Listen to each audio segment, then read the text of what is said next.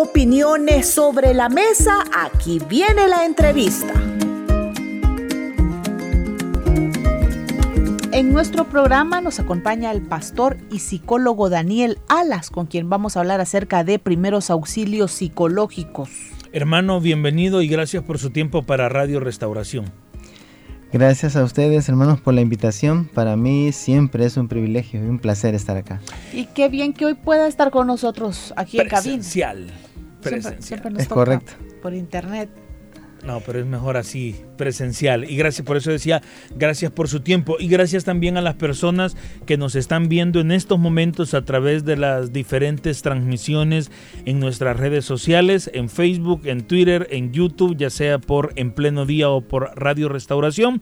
Si usted tiene alguna duda, si usted tiene algún comentario, si usted tiene una situación que usted considera eh, es oportuna en el tema que estamos a punto de tratar, hágalo a través de un comentario en esta publicación, en esta transmisión de en vivo y nosotros con mucho gusto le atenderemos o compartiremos la duda con nuestro invitado de hoy. Vino a la actividad del sábado. Sí, sí, ahí estuvimos. ¿Y qué tal le pareció? Creo que en una sola palabra me pareció la intervención de nuestro pastor totalmente oportuna, diría yo. Mm. Desde el punto de vista del tema, ¿verdad? sí. y los puntos a tratar creo que este, son muy necesarios. En la práctica, en la vida eh, de familia, esos temas son los que más relevancia tienen. Hay, puntos, hay, se puede tomar desde una perspectiva psicológica también lo que aprendimos el, sábado o desde, desde esa visión, digamos, un tanto más especialista que usted tiene, eh, eh, ¿cómo lo recibe? Yo creo que ambas, ambas, porque creo que los puntos que se trataron Em, son bien puntuales en el sentido de la conducta. Ok. O sea, totalmente acertados en el hecho de que lo que más predomina eh, en necesidad son cambios de conducta. Se deben de tener cambios de conducta. Claro que la conducta está precedida de pensamientos y emociones, pero este, totalmente oportuno. Creo que ambas, tanto desde lo psicológico como lo profesional y lo bíblico sobre todo, ¿no? Ok, qué bueno. Bueno, muy bien. Vámonos ahora al tema de los primeros auxilios psicológicos. ¿Cuáles son los primeros auxilios psicológicos? Me imagino yo a alguien dándole reanimación al cerebro de otra persona, ¿verdad? Para ver qué reaccione, no sé. Pero ¿cuáles son? En emergencia. En una emergencia. En emergencia. Sí, se les conoce como primeros auxilios psicológicos, aunque no es que sea, digamos, como lo que comúnmente conocemos como reanimaciones. Reanimaciones a alguien que está este, afectado, sobre todo físicamente. La intervención es, este, a nivel psicológico se le conoce también como intervención en crisis. Es decir, que estas están en función de poder ayudar a aquellas personas que están en una situación de emergencia eh, y que por estar en medio de esa situación de emergencia o crisis, pues pierden la capacidad de afrontamiento o la capacidad de reaccionar como debería ser ante una situación, porque los, eventos de crisis o en psicología conocidos también como eventos traumáticos pueden ser de, naturaleza diversa, eh, desde la muerte de un ser querido, que puede ser algo repentino, em, situaciones del clima, por ejemplo, que hoy que están las lluvias ocurre mucho que, que hay deslaves, o sea, situaciones del medio ambiente entonces que de alguna manera afectan los pensamientos y las emociones y esto hace que la conducta de las personas no reaccione de manera oportuna. Porque en esa situación de crisis eh, hay una especie de desestructuración de la personalidad y, la, y muchas personas, eh, porque eso también tiene que ver con la situación de resiliencia, es decir, de la capacidad que tiene alguien para responder, las personas responden ante una crisis o ante un evento traumático de manera diversa. Entonces la intervención en crisis o los primeros auxilios psicológicos es asistir en ese momento eh, que se está dando la situación, que se está eh, ocurriendo eh, como en el aquí y el ahora de, la situación que está provocándole a la persona una crisis. con este ejemplo que usted ponía de cuando una persona recibe eh, la noticia del fallecimiento de un ser querido, por ejemplo, se me vino a la mente un, un escenario en el, en, el que, en el que yo estuve presente, en donde dos personas reaccionaron de manera muy distinta a ese anuncio. Una, una, una señora ya, una mujer ya bastante adulta, muy, muy, muy alegre, muy eh, conversadora, y que justamente las lágrimas y ese llanto desesperado fue su forma de reaccionar versus un, hombre adulto también, un señor ya también alegre, dinámico. Él se quedó callado, no dijo nada, cabizbajo, en silencio, sin pronunciar una palabra, sin mirar fijamente a, a nadie. Y fueron reacciones muy distintas a un, a un evento similar. Eh, ¿Se puede estar, la persona que recibe una noticia así, puede de alguna manera prepararse ante esta desestructuración que usted mencionaba de su personalidad? Yo creo que de alguna manera sí, cuando uh -huh. se hacen esfuerzos eh, multidisciplinarios, diría yo, y que se le va a la persona de alguna manera creando algún grado de conciencia. Porque no es lo mismo que a alguien le digan, este, porque no puede tener a familiares que están completamente sanos. Un accidente de tránsito donde alguien muere cambia toda la historia. No es lo mismo que alguien que tiene a un familiar en el hospital y que está padeciendo alguna enfermedad terminal y que ya de alguna manera va como asimilando lo que puede acontecer. El evento traumático, la intervención en crisis va sobre todo en algo que impacta en el momento, que la gente no se lo espera. Okay. Y eso hace que, que, la manera de reaccionar sea distinta. El, el, llanto, por ejemplo, podría ser algo este, natural ante una pérdida o un, o un desastre natural, por ejemplo. Correcto. Toda esta gente que, que de, una, de una noche, de un día para otro, la llevan a un albergue, por ejemplo, y que está ahí. Esto es lo que se le conoce como un estado de shock. Alguien podría llorar, alguien podría manifestar diversas emociones o diversas situaciones conductuales pero el evento traumático o la necesidad de una intervención este, de primeros auxilios psicológicos va en función de alguien que queda en estado de shock, que no tiene manera de reacción, que no tiene manera de responder y que ante eso se vuelve todavía más vulnerable. Imaginemos una familia que está en un albergue y que lo ha perdido todo, por ejemplo. Esta persona comienza a sobrepensar qué va a ser de su vida, sí. qué va a ser de sus hijos, qué va a ser que no tiene hogar, que no tiene casa, que no tiene ropa, que no tiene... Entonces este estado la vuelve en una situación de shock, de negación a veces. Entonces todas estas reacciones son las oportunas para que haya una, eh, una intervención de primeros auxilios psicológicos. Casi siempre es eh, inmediatamente después de un evento traumático. Bueno, ¿y ahora quién puede dar esos primeros auxilios? La verdad es que dependerá de la, del evento, ¿no? Dependerá de la situación, porque los psicólogos, neurólogos, psiquiatras son como, digamos, en primera línea de, de, de atención eh, del estado de salud mental de una persona, los más oportunos en ese momento, pero, pero hay situaciones en las que no están ahí, ¿verdad? Pues sí. Y ahí es muy importante el esfuerzo que hacen muchas organizaciones, empresas y comunidades también para preparar a la gente para algo como así. Y, quiero hacer un llamado en este sentido de que cuando se hacen invitaciones a, este tipo de, de, de, preparación o este tipo de, de como estar capacitando, capacitaciones a nivel eh, de la colonia, de la comunidad, a nivel empresarial, de lo que sea. El llamado es a asistir porque no se sabe cuándo puede ocurrir una situación como esta y ahí se va a necesitar de la familia, se va a necesitar del vecino, se va a necesitar de toda la gente que si se prepara oportunamente podría ayudar muchísimo a, no sé, a salvar la vida de una persona, no solo física, sino emocionalmente. Se, de preferencia sería que, que, las comunidades se organicen, que iglesias, eh, empresas, organizaciones, con la motivación de preparar o de capacitar a, a quien esté a su cargo en primeros auxilios psicológicos para que mientras llegan las personas que son más oportunas o más diestras o que han sido preparadas para esto, eh, a darle una asistencia más oportuna. Pero primeros auxilios puede, a veces de manera inconsciente, la misma familia puede ayudar. Pero hay una serie de elementos de cosas que, que hay que no hacer y cosas que hacer para, uh -huh. para... Por eso digo que se necesita de una preparación y de una capacitación. Si, todos los que están, nos están oyendo, si le invitan a una capacitación de esta naturaleza, no la vea con, como algo que no va a ocurrir, le puede ocurrir a quien sea. Perfecto. Eh, hermano, ¿y cuáles son entonces esas ayudas que nosotros eh, podemos brindarle a una persona que, que, está pasando por una situación así? Eh, creo que serán recomendaciones muy generales porque como ya lo hemos hablado, usted lo ha explicado, pueden haber reacciones diversas, pero a grandes rasgos cómo podría venir la ayuda de un tercero que no es especialista eh, cuando una persona tiene una crisis. Bueno, lo primero creería yo es que las personas deben de entender que lo que pasa en la vida real no es lo mismo que pasa en las películas. O sea, porque en las películas uno mira de todo, que desde que le tiran un vaso de agua, desde que le dan una bofetada, desde que le gritan, desde... Eso no son primeros auxilios. Lo primero que una persona en estado de shock necesita es saber que está alguien al lado de él.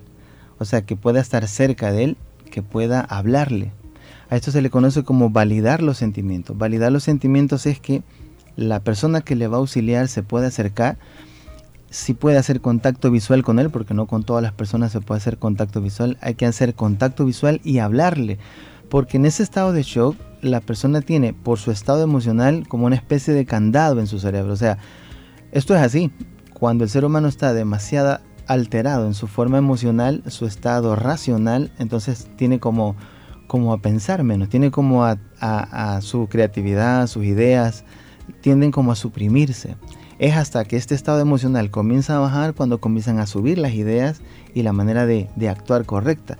Entonces, cuando una persona se acerca y comienza a hablar con él, y pero hablarle en el sentido de, hacerle saber que están ahí, que está ahí para apoyarlo, que está ahí, que no está solo, estas frases ayudan, y, hacer preguntas para que entre, entre más preguntas pueda hacer, la parte racional puede activarse, entonces esta persona deja de estar en, estado de shock y comienza a crear en su mente los pensamientos que le van a permitir no solo la supervivencia de ella, sino de su familia si es necesario.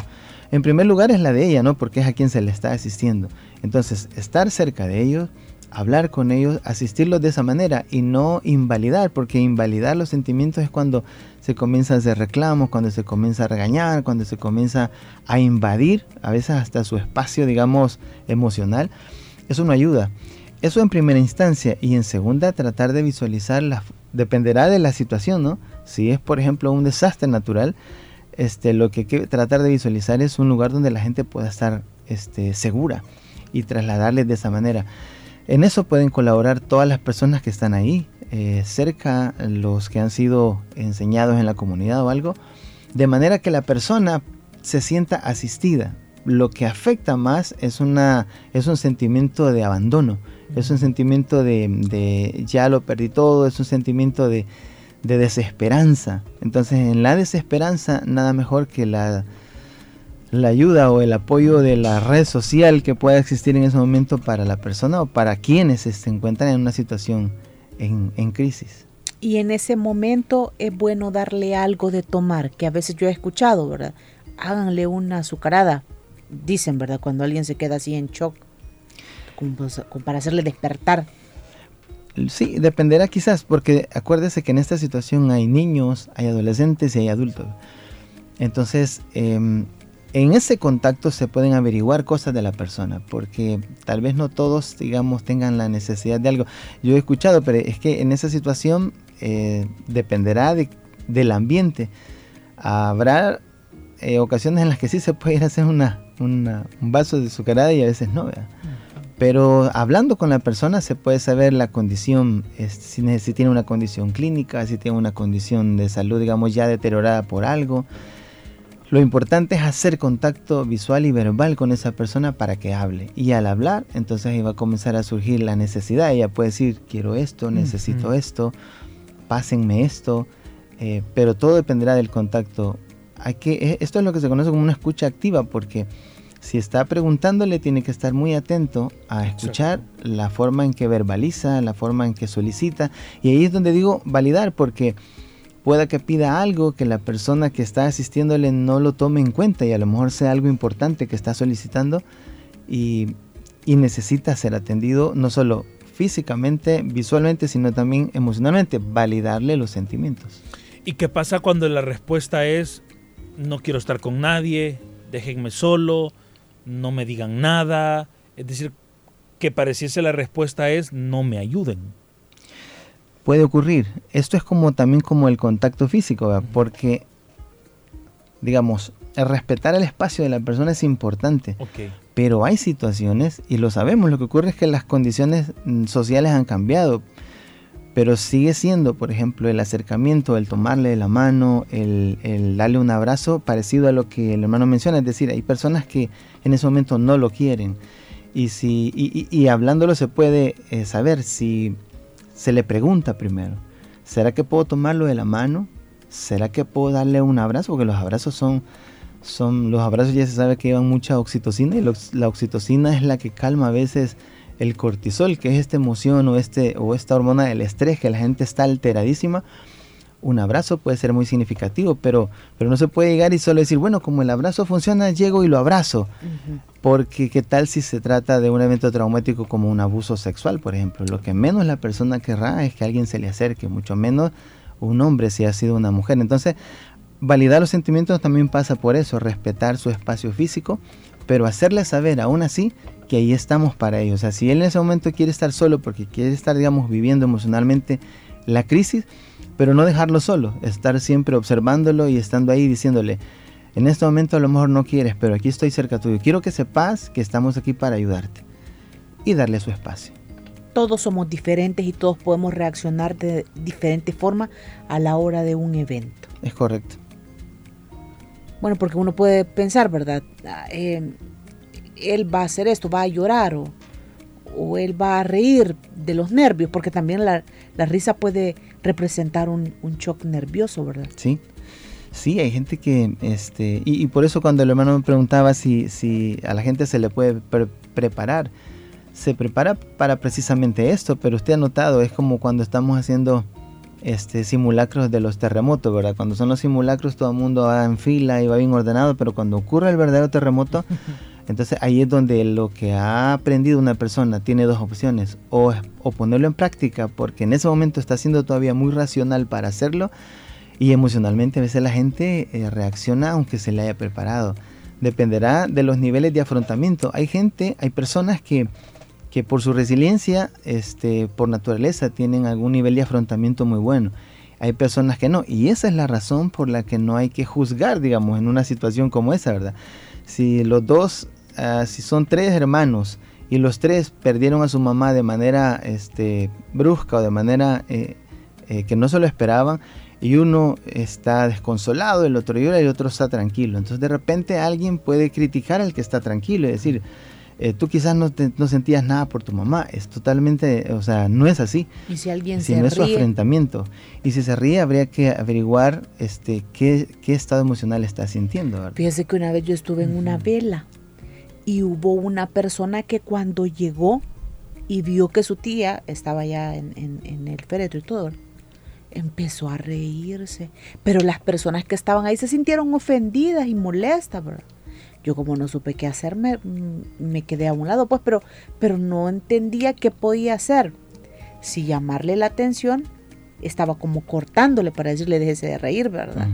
Porque ofendía a las otras personas o cómo se puede hacer en caso de, risa, que puede parecer como una burla.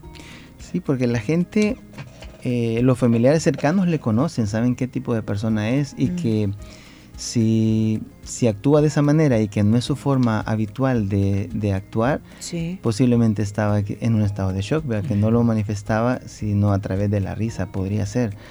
Pero es muy notorio cuando alguien está en un estado de hecho y que está emocionalmente alterado. Eh, hay muchas características, la forma de ver, por ejemplo, es una mirada que no, no logra centralizar su mirada en una persona, sino que su mirada a veces está perdida o, los movimientos corporales, o sea, eh, de sus extremidades también no coincide con la risa. Eh, es muy notorio, sin embargo, siempre hay que asistirle para saber si es que necesita ayuda o no, ¿verdad? Pero por eso decía, son tres hijos y los tres pueden actuar de manera diferente y, saber que somos distintos lleva a eso, a que a, que a través de la, del nivel de afrontamiento que alguien pueda tener, así va a reaccionar. Si su nivel de afrontamiento es muy bajo, cuando vienen estas crisis, es una persona que necesitará a primeros auxilios psicológicos y, y a lo mejor los otros no. Ahí es donde el que se siente o ha aprendido o ha desarrollado niveles de afrontamiento puede asistir a su familiar o, a un vecino o lo que sea, un hermano, que sí lo necesite. Muy bien. ¿Cuándo, eh, pastor, termina esta, esta emergencia o este, estos primeros auxilios por la crisis psicológica y debemos dar el paso de o establecer, ah, bueno, ya, ya hasta aquí llegó mi ayuda, ya necesitamos de un profesional o hasta aquí llegó mi ayuda porque la persona superó esa crisis? Normalmente de ya, digamos, hablando de diferentes personas puede variar, pero en general estamos hablando de que una intervención en crisis puede durar entre una semana. Bueno, inicia desde el momento en que ocurre el evento. Claro. Y, y como se pretende que las personas estén resguardadas en un lugar seguro y darle asistencia a los niños se les da de una, a los adolescentes de otra. Con los niños, por ejemplo, tiene que hacerse mucho trabajo lúdico, o sea, juego con ellos para, para que ellos no estén, este, porque los niños se asustan sobre todo más de ver a sus papás afectados. Un niño que no entiende qué es lo que está pasando, ve a su mamá llorar, ve a su mamá en crisis, entonces naturalmente él se afecta, no sabe qué pasa, pero se afecta. Pero eso puede durar, eh, a algunas personas les puede dar un par de días, tres, cuatro, cinco, hasta una semana podría ser, otros que estén mucho más afectados y, y, y, también depende del, del, evento, del evento traumático, porque si están alrededor de dos semanas en un albergue puede durar durante esas dos semanas. Okay. están asistiéndoles. Aunque ya después de una semana es una asistencia más, más eh, racional, diría yo. Ya se, ha, ya se ha trabajado esa parte emocional que está alterada y que puede uh -huh. pasar la siguiente fase. Pero luego, entonces lo que se trata es de brindarles o, o, conocer la manera más práctica de poderles dar una asistencia ya más profesional y una asistencia en la que ya entran los profesionales de la salud propio, o sea, haciendo una intervención multidisciplinaria de acuerdo a, a, lo que la persona irá necesitando. Pero la intervención en crisis podría durar normalmente una semana okay. y luego el tiempo que puedan estar en el lugar dependerá de la, de la situación vivida. Muy bien. Uno de nuestros oyentes nos pregunta, ¿cómo se puede hacer con una persona que vive sola que sufre en silencio? ¿Cómo nos damos cuenta que está experimentando una crisis? La única manera es acercándose, es estando, eh, procurando eh, el contacto verbal con ella. Si lo, que, lo que pasa es que aquí es donde es fundamental la red social de una persona, porque si bien es cierto, no, probablemente no tenga familia, eh, también están sus amigos si no están sus amigos, están sus vecinos.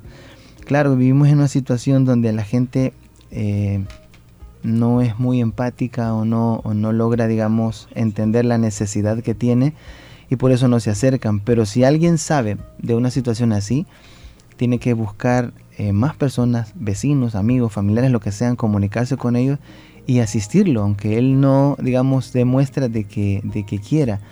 Porque este, ya podría estar, que es un, un, síntoma de todo esto que estamos hablando, porque hay síntomas de desesperanza, pero comúnmente llega el estrés, llega la, la ansiedad y esta persona podría estar en una etapa de depresión muy profunda.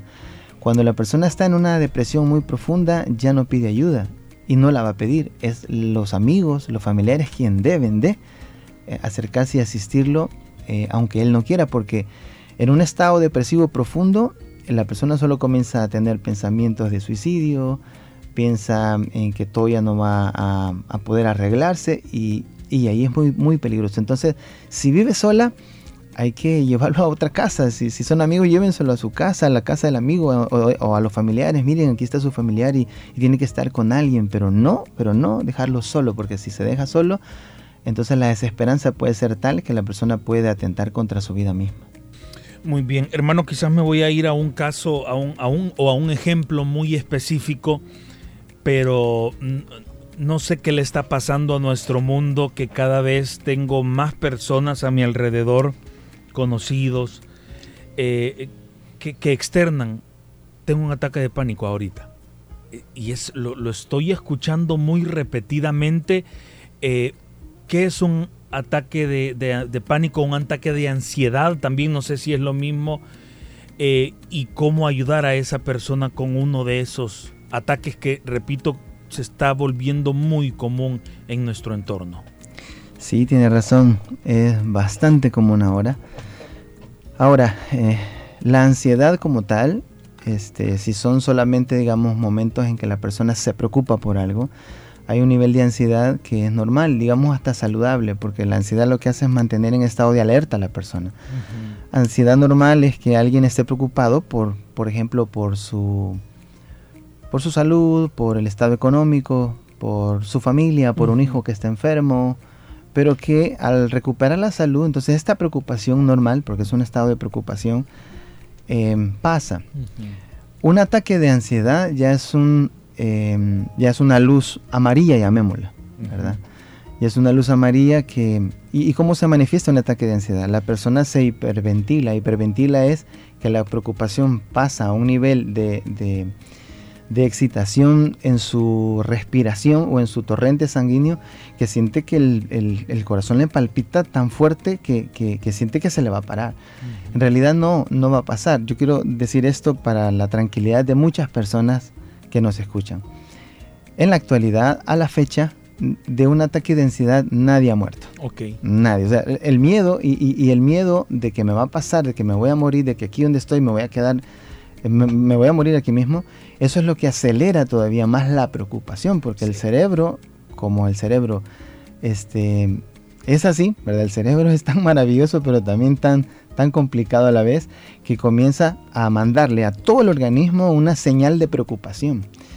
Ejemplo, si alguien, y es que esto pasa, solo voy a poner como ejemplo, si un familiar mío falleció de ataque al corazón días anteriores y yo me di cuenta y me dijeron, él murió de un ataque, pero como soy su familia, soy su hijo, es mi sobrino, cosas así, entonces, ¡pum!, la gente siente un pequeño piquetazo en, el, en, su pecho y rápido, o sea, como un mecanismo de, de sobrevivencia, de supervivencia, comienza a afligirse. Eso solo por poner un ejemplo, pero, pero el ataque de ansiedad puede ocurrir de muchas maneras, con un asalto en un, en un autobús. recordar esto, alguien sufrió un asalto en un autobús y tuvo ese, ese impacto, por ejemplo.